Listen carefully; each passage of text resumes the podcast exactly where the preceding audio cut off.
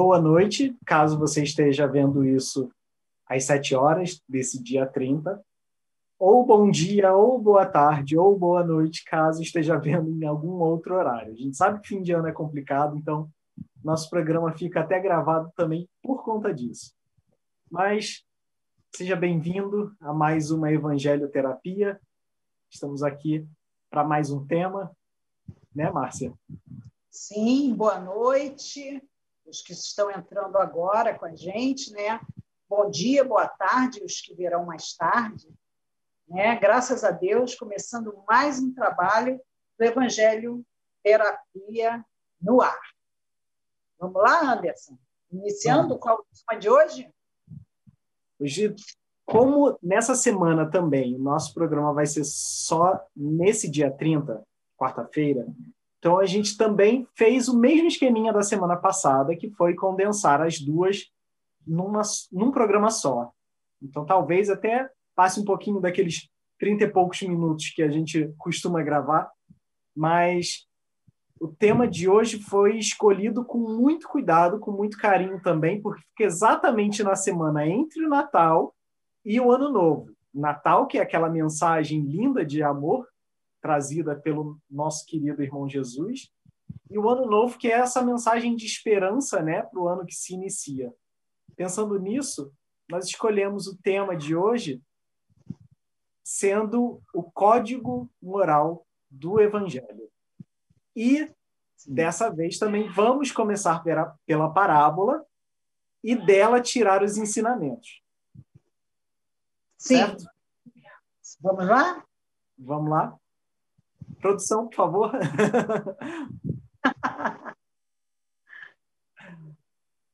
Código moral do Evangelho. O que, que você percebe pela imagem, Márcia? Ela foi muito bem pensada. É, é, um coração iluminando, né? Ele sobressai, né? Ele ilumina o caminho. Isso aí. É. Gente, é a gente um... não eu estou respondendo. Aliás, eu nem sabia responder as perguntas difíceis do Anderson. Então, Anderson, olha as pegadinhas e a gente não combinou isso. Combinando. Aliás, Mas onde estão as leis de Deus? Onde estão escritas as leis de é. Deus? É. Não é exatamente no coração? Então, Sim. o coração não é o caminho que nos leva a ele? Sim, exatamente. Daí a imagem, pois é. Mas qual parábola que será que encaixa com esse, com esse tema de hoje, do código moral do Evangelho? Então vamos descobrir. Parábola do servo vigilante. Estejam cingidos os vossos quadris e acesas as candeias. E sede semelhantes aos homens que aguardam o seu senhor, enquanto se retira das bodas, para que quando vier e bater, logo lhe abra. Bem-aventurados aqueles servos a quem o Senhor encontrar vigiando, quando vier. Amém vos digo, ou seja, na verdade vos digo, que ele se cingirá e os fará sentar à mesa, e passando ao lado deles, os servirá.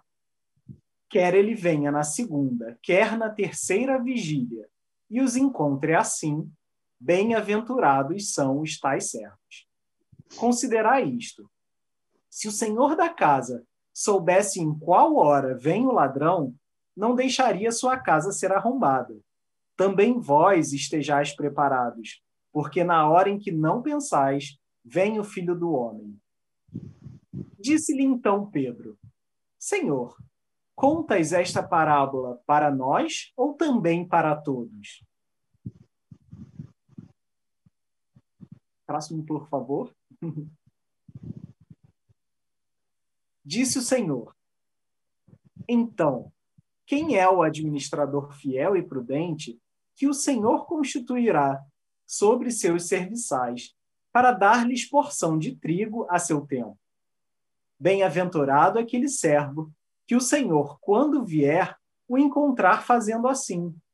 Verdadeiramente vos digo que o constituirá administrador de todos os seus bens. Se aquele servo disser em seu coração: Meu senhor tarda em vir, e começar a espancar os servos e as servas, a comer, a beber e a embriagar-se, virá o senhor daquele servo, em dia que não espera e em hora que não sabe, o removerá, pondo-o à parte com os fiéis. Porque aquele servo que soube da vontade do seu senhor e não preparou ou agiu conforme a sua vontade, será açoitado muitas vezes. Aquele, porém, que não soube e, e fez coisas dignas de açoite, será açoitado poucas vezes. A todo aquele que muito foi dado, muito lhe será pedido. E ao que muito foi confiado, ainda mais lhe será pedido. Evangelho de Jesus, segundo Lucas, capítulo 12, versículos de 35 a 48. Parábola forte, né, Márcia? É, mas eu adoro a pergunta de Pedro. Nisso tudo aí, Pedro, eu vou te contar, eu amo Pedro. Ele já querendo tirar o corpo fora. O senhor está falando isso só para a gente? Ou, ou, eu acho que ele esperava, porque eu pensaria assim, ele está falando só com os outros, né? com a gente. A gente aqui é privilegiado. Né? A gente é peixe, peixe bom, né? como diz lá na, naquela parábola da rede. Então a gente não precisa dessa, não. É. Mas olha, né? ela tem umas imagens muito fortes também, né? Do servo que tem servos, ou de castigo, né? De açoite, de bater, de espancar. E é importante que a gente diga que isso tudo era costume da época. Então, assim, por mais chocante que pareça, Jesus estava falando para um pessoal que tinha esses costumes. É importante a gente botar nesse contexto, né? É verdade. Servos e tudo mais. Uhum. Fala de costumes da época, né? Se hoje em dia as coisas acontecem, você imagina? Ah, Se é? hoje em dia acontece, imagina naquela época. E, assim, só para ter uma ideia, mais ou menos, de, algumas, de alguns trechos que falam que talvez fiquem meio perdidos se a gente não entender, não levar em conta, quando fala, por exemplo, de cingir os quadris, é porque se amarrava uma faixa na cintura para prender a vestimenta, para ela não ficar solta, ou seja, era se aprumar, se arrumar, se arrumar é, para levantar, né? Sim, sim. E, e aquela é. questão, né, de o servo fica em casa arrumando tudo para que quando o patrão chegue, encontre tudo arrumado. E o patrão, no caso, foi para uma festa de casamento e voltaria dessa festa de casamento e veria a casa toda arrumada. Ou não, né? Dependendo do tal servo. Sim. Vamos colocar, vai colocar as, o que, que quer dizer cada coisinha, né? Para a gente entender. Olá, Rodrigo. O Senhor, Jesus e a seleção final. Ou seja, quando é que esse Senhor vai chegar nessa festa? Dessa festa, né? De seleção final. Os servos, como os cristãos em geral. E aí vale dizer o seguinte: cristãos em geral ele não está falando, a gente não está falando nesse, nesse slide, de apenas as religiões que seguem o Cristo, mas de todas as pessoas que vivenciam os ensinamentos, sejam elas seguidoras de uma religião cristã, não. Porque ser cristão é diferente de se dizer cristão, né? Então, vale a pena abrir esse parênteses aqui. O que mais? Administrador fiel é aquele que conhece bem o código moral e que tem outros sob sua responsabilidade. E como Jesus fala lá na, na parábola, aquele servo que tem outros servos. Então, ele já está colocando aí a deixa de que se você é responsável por cuidar de uma casa, um administrador da casa, você também precisa administrar aqueles que estão sob sua responsabilidade. O que mais? Estar em vigilância, atenção a toda oportunidade de praticar o evangelho. E aí abre-se outro parênteses também, porque quando Jesus fala de na segunda vigília ou na terceira vigília, ele está falando de momentos diferentes, mas ele também fala nesse sentido de ocasiões diferentes dentro da nossa vida encarnado. Então, segunda vigília pode ser considerado, por exemplo, a vida adulta. Terceira vigília, já a terceira idade, ou quando estivermos idosos, também pode ser interpretado nesse, nesse sentido. Mas nesse caso aqui, é para a gente ter essa atenção de toda oportunidade de praticar esse evangelho. E para finalizar, a vinda inesperada. Situações que nos pegam de surpresa. E aí é que o bicho pega, né? é. Essa situação que pega de surpresa, ela ela me lembrou. Eu posso contar uma história dentro da história? À vontade. É, ela me lembrou muito é, situação, essa vigília e essa situação que nos pega de surpresa para a gente praticar o evangelho. Eu, eu me lembrei muito da, da, da passagem em que Paulo, os dois são é, é, seguidores de Jesus, né? Uhum.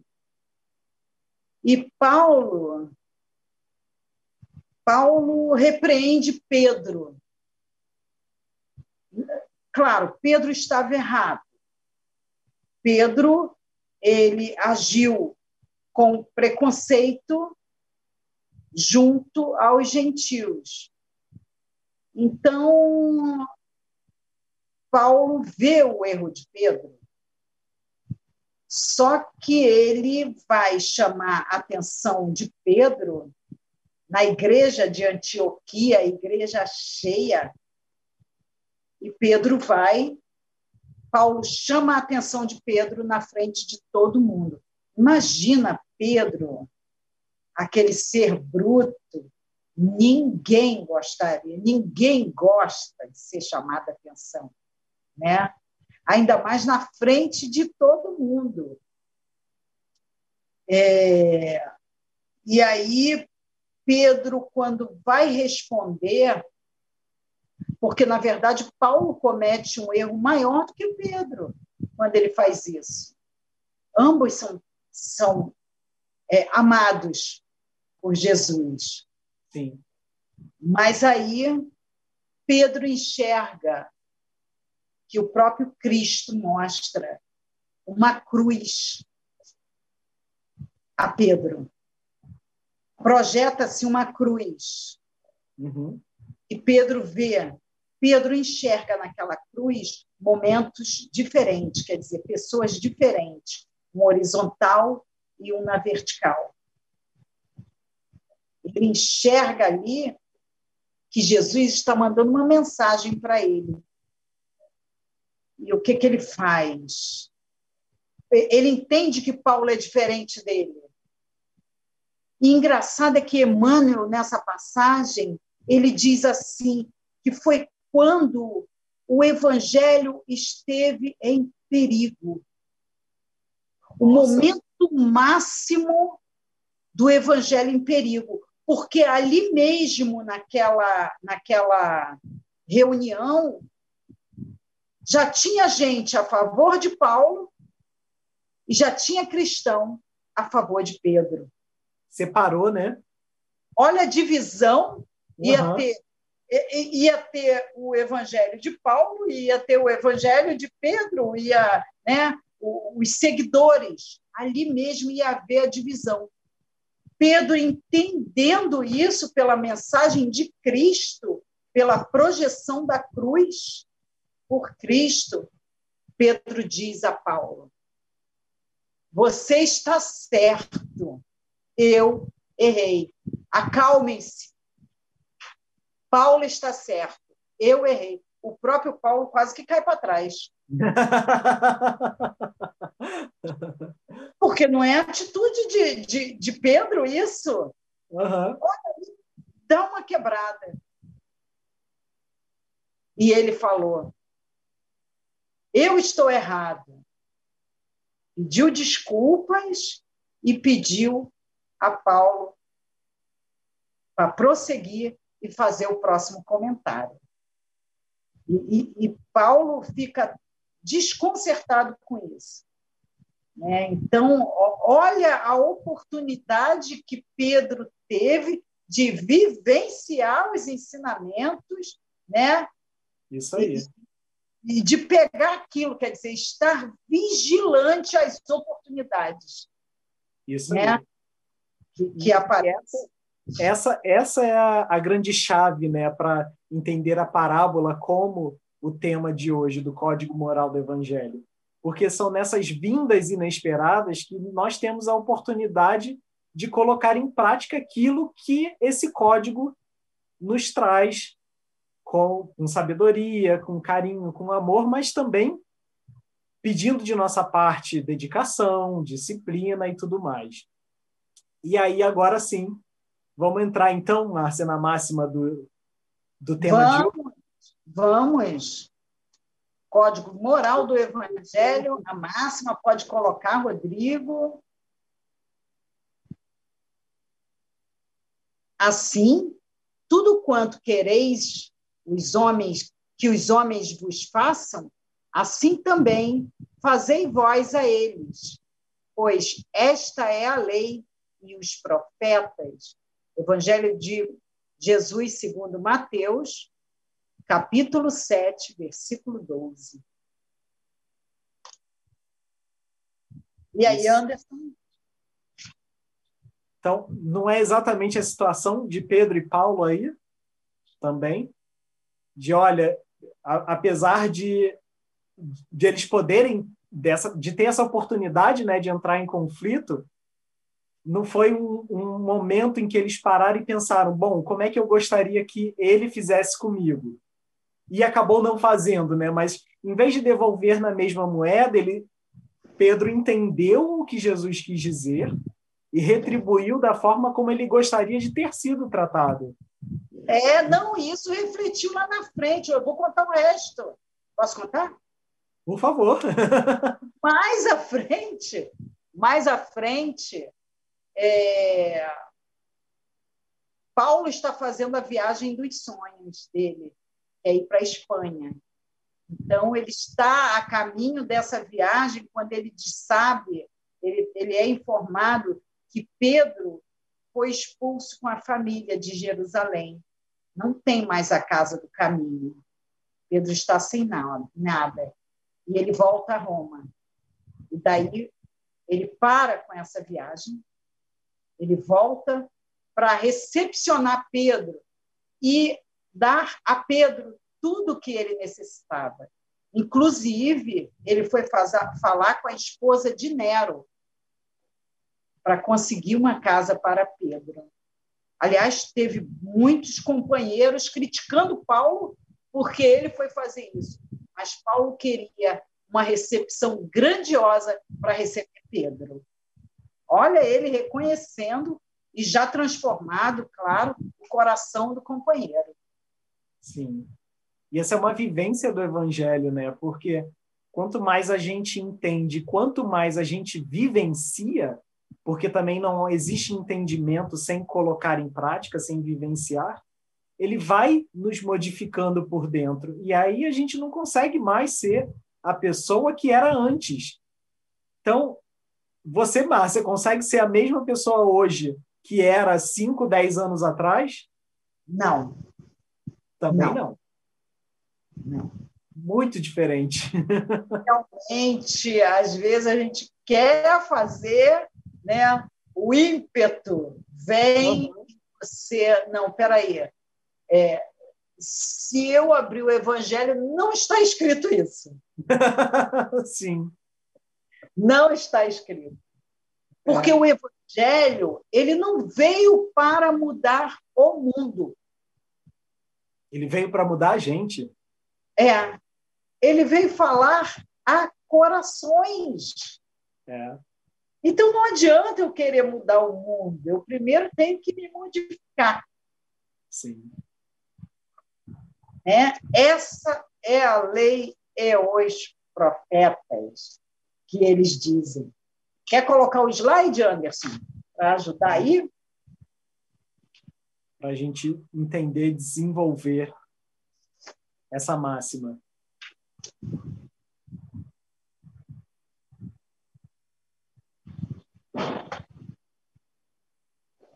A linguagem de Deus é o amor. É, o amor é a linguagem universal. As suas, as suas leis garantem que esse amor é, funcione, Sim. né? O que mais?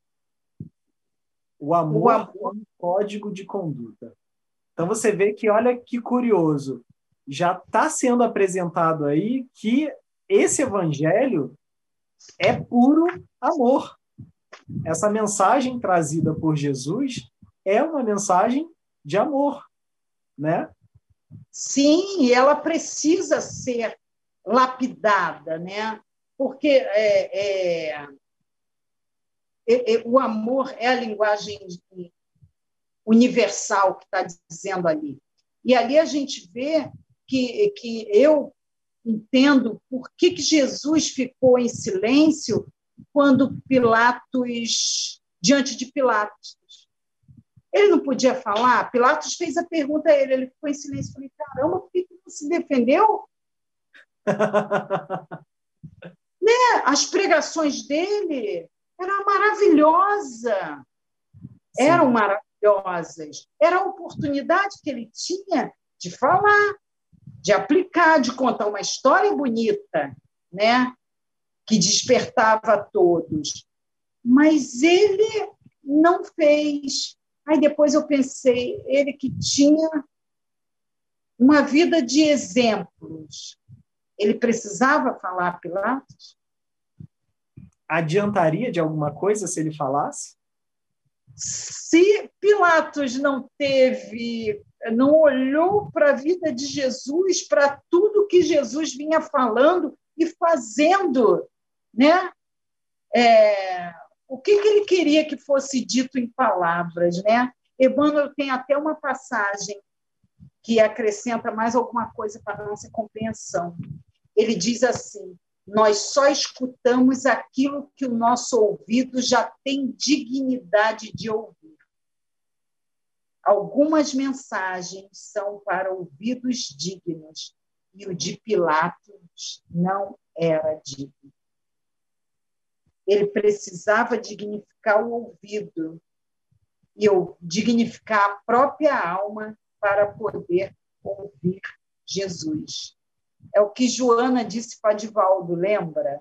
Numa passagem: se seus atos não convencem, não são suas palavras que irão convencer. Exatamente. É aquela coisa de as palavras podem até ensinar e educar, mas é o exemplo que vai fazer a diferença, né? Isso a gente Sim. pode levar levar para qualquer coisa, principalmente para relação entre pais e filhos dentro de casa, entre um professor e seus alunos, enfim como a gente disse lá no, no slide anterior da, da parábola, né? Todo aquele que tem alguém sob sua responsabilidade tem também o dever de agir pelo exemplo, né? Também tem o dever de ser um administrador fiel. É importante a gente perceber isso. E olha lá, quem escreveu o código moral do Evangelho? Foi Jesus? Quem ele escolheu para fazer? Aliás, Jesus tinha uma pleiade de espíritos que podia ter chamado para escrever. Uhum. Né? Jesus tinha também ali pessoas estudadas poderiam participar desse código moral. Sim. Mas quem ele escolhe? Quem, quem deixa registrado né, toda essa vivência dele? É. O Colégio Apostólico de Jesus é uma miniatura da humanidade. É um arquétipo da humanidade inteira. Porque senão nós não identificaríamos Sim. com eles. E é engraçado que cada um de nós se identifica com um apóstolo. É, olha que curioso. É, a gente até brinca com isso né, no, no, nosso trabalho lá, que são 12. E aí a gente até mostra, olha só, cada um representa um signo do zodíaco e tal. é, para mostrar que é. são pessoas com personalidades diferentes mesmo. São, são pessoas totalmente diferentes. Ali estão todos os problemas e todas as virtudes da humanidade. Né? Você vê, é, é, um queria saber quem era o maior dentre eles. Uma casa espírita tem isso, né? Na casa espírita tem quem conhece mais o evangelho, quem não conhece mais o trabalho, quem conhece. Um era, é, um, era rico, outros era, era pobre. É, é, são de origens diferentes é, é, um é exaltado, o outro é mais calmo, um é jovem, o outro é mais velho, Tem um é acelerado. O... Tem o que quer aplicar o evangelho na base da briga. Sim! Então, Jesus chama aqueles homens e transforma o coração daqueles homens. É é, é, é, é um incentivo, a gente pode se identificar sim com eles. Né? Porque é, é, se você hoje olhasse para o menino João, evangelista, 15 anos, você seria capaz de ver o espírito que iria dirigir a codificação? Seríamos capazes disso? A gente mal consegue associar o João do Evangelho ao João que trouxe o Apocalipse, sendo que é o mesmo João. Sim, perfeito, Anderson. Realmente, a gente, a gente acha que são pessoas diferentes. Pois é. E não são. Justamente por conta dessa modificação da vivência do Evangelho, né? É. Pois é, isso aí. Então, qualquer grupo que se forme vai apresentar os mesmos conflitos do colégio apostólico. Sim. Né? As lições são a mesma. As mesmas. Não tenha dúvida. Vamos lá, quem são os 12 mesmo? Hein? Agora quem pegou você eu. Deixa eu ver se minha cola está aqui. Está aqui, ahá. Vamos lá. Vamos lá. Os 12. Temos Simão, também chamado de Pedro. Quem era Simão? Dá, dá uma característica para ele. Eu, eu, amo as características é, gente. É, dá se, tempo. Simão é aquele turrão, né? Dá tempo da gente falar? Dá, né? Quando for dá, chegando dá, assim. Sim. É. Dá sim, dá sim. Eu estou sem ideia, é, Simão, que era conhecido por Pedro também, Jesus chamou de Pedro, né? E, e aí tem uma curiosidade: Jesus chamou de Pedro porque Pedro era teimoso. Assim, tu serás pedra, ou seja, serás firme. Em outras palavras, sua teimosia vai ajudar a gente. Sim, ele, ele usa do, do aparente defeito. Isso aí. É ele usa, era o, o quartel responsável pelo quartel-general de Jesus. Né? Isso aí. Qual é o Simão outro? Pedro, que era irmão de André, os dois pescadores, né?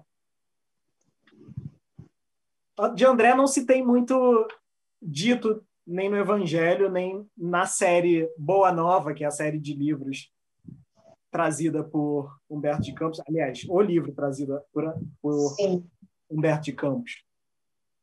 Temos também Felipe, que também era pescador. E aí vi, tem mais dois irmãos, Tiago Maior e João Evangelista. E é a curiosidade que Tiago Maior não era o mais velho deles, né? É, isso mesmo. Eles eram filhos de Zebedeu e Salomé, né? Isso. Os dois conhecidos como, olha que apelido simpático, Filho do Trovão. Então você imagina o quanto os dois gostavam de brigar com as pessoas em volta, né? Imagina entre eles também, porque eram irmãos. Pois Nossa, é. Alguém se identifica? Temos Mateus, também conhecido como Levi, que sim é o Mateus que escreveu o Evangelho, só que ele escreveu o Evangelho bem depois, né? Aliás, como diz a Márcia, ele escreveu online, enquanto ia acontecendo, mas só passou a limpo mais para o fim da vida. Sim. Antigamente, o Evangelho de, Jesus, de Mateus era chamado de Anotações de Levi. Sim. E, ao contrário da, de praticamente todos os outros é, apóstolos, né?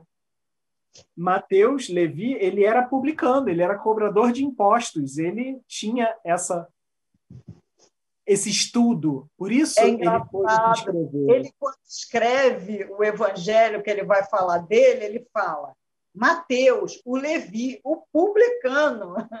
Ele falando dele. É engraçado. Ainda mais tendo, tendo os publicanos na época uma má fama tão grande, né? Aliás, cobrador de imposto hoje também tem má fama, né? Por que é. será? e aí tem também Judas Tadeu, Tiago Menor, que não era o mais novinho deles, pelo contrário, né? Tiago Menor era o mais velho, não era, Márcia? É, mas é de tamanho ele era menor, né? Então você vê como Quase eles trocavam apelidos também, né? Pois é. Quase chamado Tiaguinho. Como eles é. trocavam esses apelidinhos mesmo, né? Provavelmente é. hoje seria Tiago o baixinho e o outro Tiago o grandão. E a ele coube a missão de evangelizar os judeus. Olha, olha a né? responsabilidade. Uhum. E aí, até voltando em Judas Tadeu, uma curiosidade. Sabe por que, que Judas Tadeu é considerado um dos santos das causas impossíveis? Porque isso, claro, dentro do, da Igreja Católica, né, da crença católica, Judas Tadeu é deixado de lado porque ele é muito confundido com Judas Iscariotes. Então as pessoas costumam é, confundir os dois Judas e aí deixam Judas Tadeu de lado, tadinho. É, e ele também ele ficava muito impressionado com a cura dos endemoniados. Ó. Olha, ele ficava é, é, é, é, ele ficava impressionado. Então, ele vivia atrás de Jesus para saber como se fazia aquilo. É, é, ele, ele tinha muita curiosidade nisso. É que nem a gente indo para casa espírita querendo fazer desobsessão, né? Isso, isso. Ele queria, ele queria até ver, mas de longe. Entendeu? De longe. Ele queria ver. Sim. Ele não faltava uma desobsessão, mas queria ver de longe. Em compensação, ele tinha um defeitozinho. Qual? Ele tinha preconceito com os mais velhos. Olha. Ele achava que se você tinha uma certa idade, não podia participar da, da Boa Nova. Porque não dava mais tempo de fazer nada, né? Isso. Olha, Olha. que horrível né? Sendo que nunca é tarde para mudar. Então, qualquer hora é hora. É, é isso aí. Vamos ao próximo. Tomé, Tomé é bastante conhecido, né? De São Tomé, de querer ver para crer. Aquele que Jesus perguntou se queria tocar, que tocasse as chagas. Ele tinha um apelido também. Qual era o apelido dele? Dídimo. Ou seja, gêmeo. Gêmeo. Então, a, a gente, é, pelos estudos, acha que ele tinha um irmão gêmeo que não participava é possível, é possível. da Boa Nova. É. Né? Não, não tem muitas informações sobre isso, mas se. Isso. E Tomé também achava que a Boa Nova, é, ela, eles eram os soldados de Jesus. Uhum. Tinha que ser rápido e tinha que ser na base da espada. Sim. É, e engraçado é que ele não parecia ser tão violento para querer é. a espada. Mas diz que ele era assim, no, nos livros né, aquele, a que a gente tem acesso, que ele era assim, porque ele pensava muito, mas sentia pouco. Então, ah. ele não trabalhava o lado emocional dele. Por isso queria resolver as coisas na briga, né? na discussão, pelo menos. É, na, na racional. Ele é. era muito racional. Né? E aí temos Bartolomeu, que também era pescador. Bartolomeu, Bartolomeu aqui está dizendo que ele era um, ele era triste.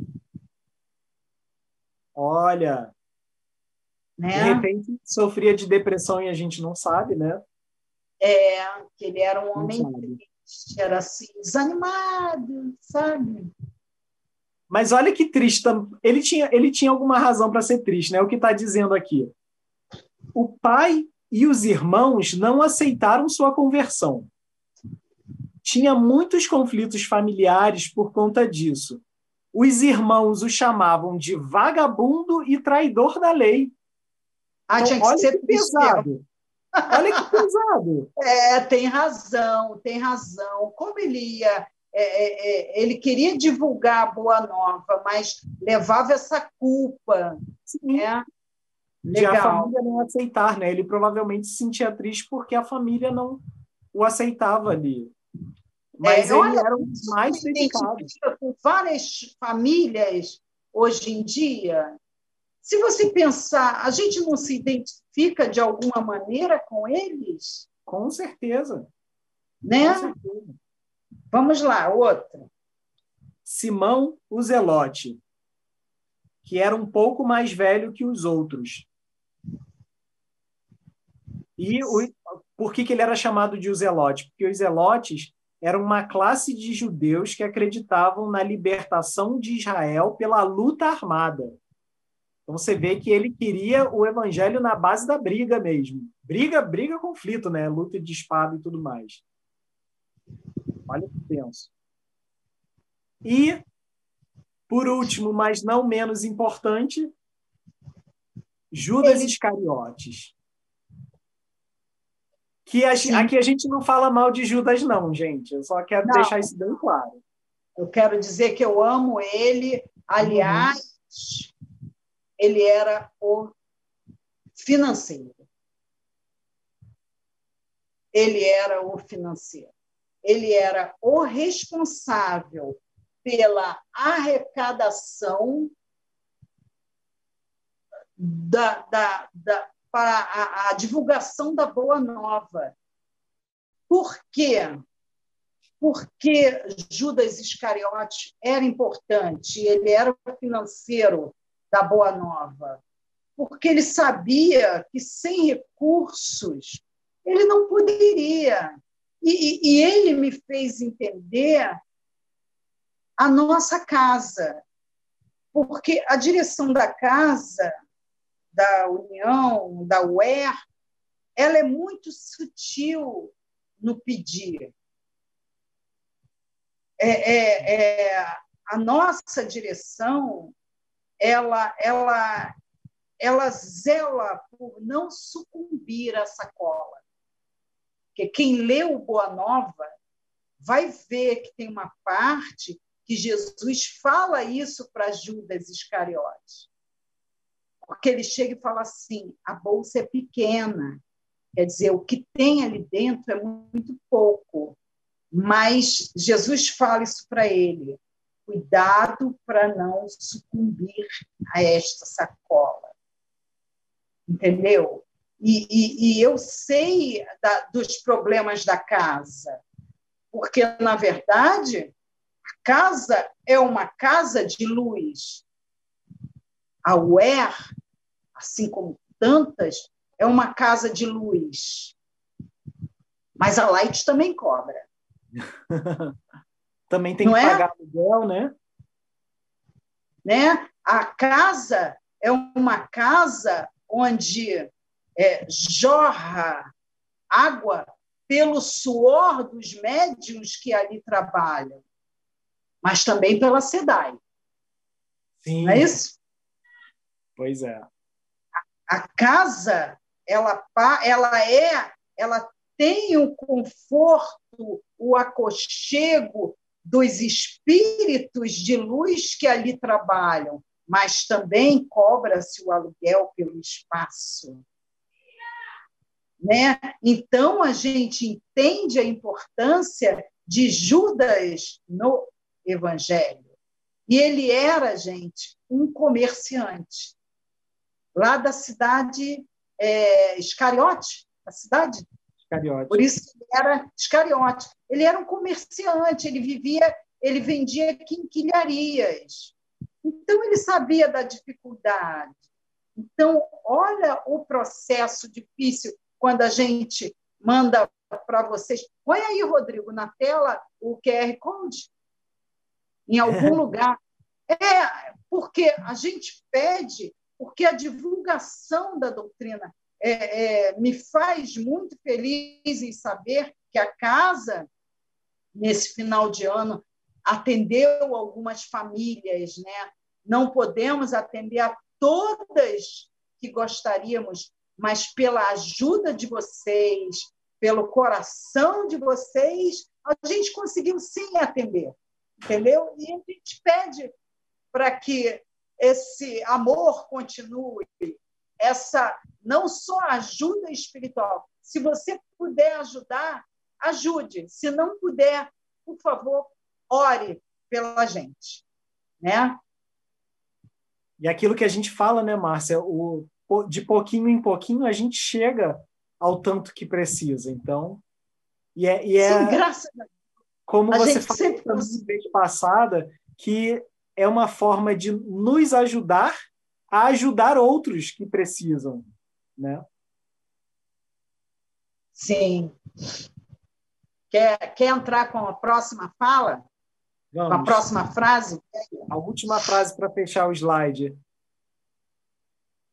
E aí, aí eu termino um, um, uma historinha também que eu soube de, de Judas que tem a ver com isso. O amor é a senha para acessar Deus. Será que a gente está usando essa senha do jeito certo? Será que a gente está digitando direitinho dentro do coração esse código, esse código moral para poder acessar Deus. E aí o que, que eu ia falar de Judas? Tem um livro, um livro até não é livro espírita não, gente, mas é recomendadíssimo, é de um psiquiatra, se eu não me engano, do Augusto Cury, e ele fala justamente sobre Jesus como o, o mestre dos mestres, né? Mas o nome do livro é O Homem Mais Inteligente da História e, se não me engano, nesse livro que ele fala, que coloca ali, se, for, se houvesse uma entrevista de emprego para cada um dos doze apóstolos, quem que vocês acham que seria contratado pela empresa? Olha que difícil. Diante disso tudo que a gente falou agora. É difícil, porque pelo saldo ali só sobrou João e perdido aos pés da cruz, né? Pois é. menos é. de. É. Os outros fugiram na hora, né? Menos de Mas 10%. Seria... Mas sabe quem seria aprovado numa entrevista de emprego?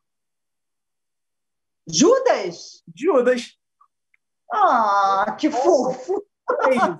Olha como a gente está perdido nessas características que nos deixam muito presos a essa matéria, a, essa, a esse corpo de carne, a essa vivência material que a gente tem aqui encarnado, e desapegou da mensagem que importa, da mensagem de amor, como essa senha para acessar Deus, né? Não que faltasse amor a Judas. Quando a gente entende e lê a respeito da, da, da versão da vida de Judas ou da missão dele, de acordo com a doutrina espírita, a gente entende que ele tinha um propósito, como a Márcia falou, ele queria sim divulgar o evangelho, mas da forma que ele achava correto, mas ele também se preocupava muito em fazer isso de um jeito rápido, de, que, que fosse prático e que trouxesse o menos dor possível a Jesus. Então a gente entende aquele momento, a gente, eu digo espírita, precisa entender esse momento de traição de Judas, e traição entre aspas, como não uma traição de fato, ele fez isso porque era mal, não, é porque ele pensava o seguinte: ele queria, isso Ramatiz nos conta no Sublime Peregrino, ele queria, naquele momento, deixar Jesus preso, porque preso ele estaria seguro. Então, olha, ele se preocupava com a segurança de Jesus. Então, queria deixar Jesus preso para ficar seguro. Enquanto todo mundo brigava pelo evangelho, brigava pela, pelo reino de Deus, para instaurar o reino de Deus, e aí, quando tudo estivesse calmo novamente, Jesus seria solto, porque eles tomariam conta do, de tudo. Então, ele tinha uma boa intenção por trás. Só que ele não imaginava que essa boa intenção resultaria no que resultou. E Jesus Sim. foi compreensivo com isso. E a gente até falou é. sobre isso em alguma vez passada, né, Márcia? Do, qual foi a missão é, de Jesus? É, eu, eu vou dizer, eu vou dizer, Pode ser que me entendam mal, mas eu me identifico com Judas Iscariote, porque eu não vejo o lado de traição, eu vejo o lado de trabalho. Uhum. Pois é. Eu vejo o lado da, da dificuldade em levar o trabalho. Né? E, e é, a mensagem, a verdade é que para seguir Jesus, a caravana de Jesus, ela quer que você se entregue. Vem para a caravana de Jesus. Ela quer que você se entregue, mas não é fácil andar em grupo. Não é fácil. Não é fácil, porque se um cai, a caravana toda tem que parar. Se um quer ir no banheiro, a caravana não pode seguir. Tem que esperar aquele grupo ir ao banheiro. E como eu não estou com vontade de ir no banheiro, eu não tenho paciência com aquele grupo que foi, com aquela pessoa que foi. Não é? Eu tenho uma sobrinha que ela toda hora me pedia para ir ao banheiro. Eu já estava ficando chateada com ela. Eu falei, menina, para de tomar água. Porque andar em grupo é difícil, Sim. mas sem compensação. Andar em grupo quando você cai, todos vêm te levantar. Essa é a vantagem. Quando você está necessitado de oração, o grupo todo ora por ti. Essa e não é, é bem isso o que a gente viveu esse ano todo, né? Um procurando cuidar do outro, ainda que seja cuidar dentro da própria casa, né? Se mantendo em casa o máximo de tempo, de tempo possível, saindo só para situações mais básicas ou mais é, irremediáveis, né? só quando preciso, de fato, mas também tem disso, teve muito disso esse ano, né? de nos reconhecermos como grupo, porque eu sozinho afeto todo. Sim. Né? né? A paciência que a gente tem que ter, né? Dentro de casa, é, dentro de casa principalmente. Viver em grupo é difícil, é. mas também é muito prazeroso. Sim. Foi, com certeza, um ano de muito aprendizado esse 2020, né? Que venha 2021 com, com mais amor no coração, com essa senha para acessar Deus dentro da gente. Porque Deus não está fora. Isso é também foi um baita aprendizado esse ano. Deus está dentro. Então ele precisa ser acessado de dentro para fora. Né? Sim. Sim. Então, vamos terminando? Vamos. Né? Desejando a todos um ótimo ano novo, um ano novo de muita paz e estejamos em grupo com todas as dificuldades. Né? Vem para a caravana de Jesus. Bem que é muito bom, gente. A gente se modificando aos pouquinhos, que seja, mas já dá um alívio no coração que vocês não imaginam. Mas, de nossa parte, desejamos a todos um ótimo novo ano, que seja um ano de muita luz, de muito aprendizado, mas também de muita paz.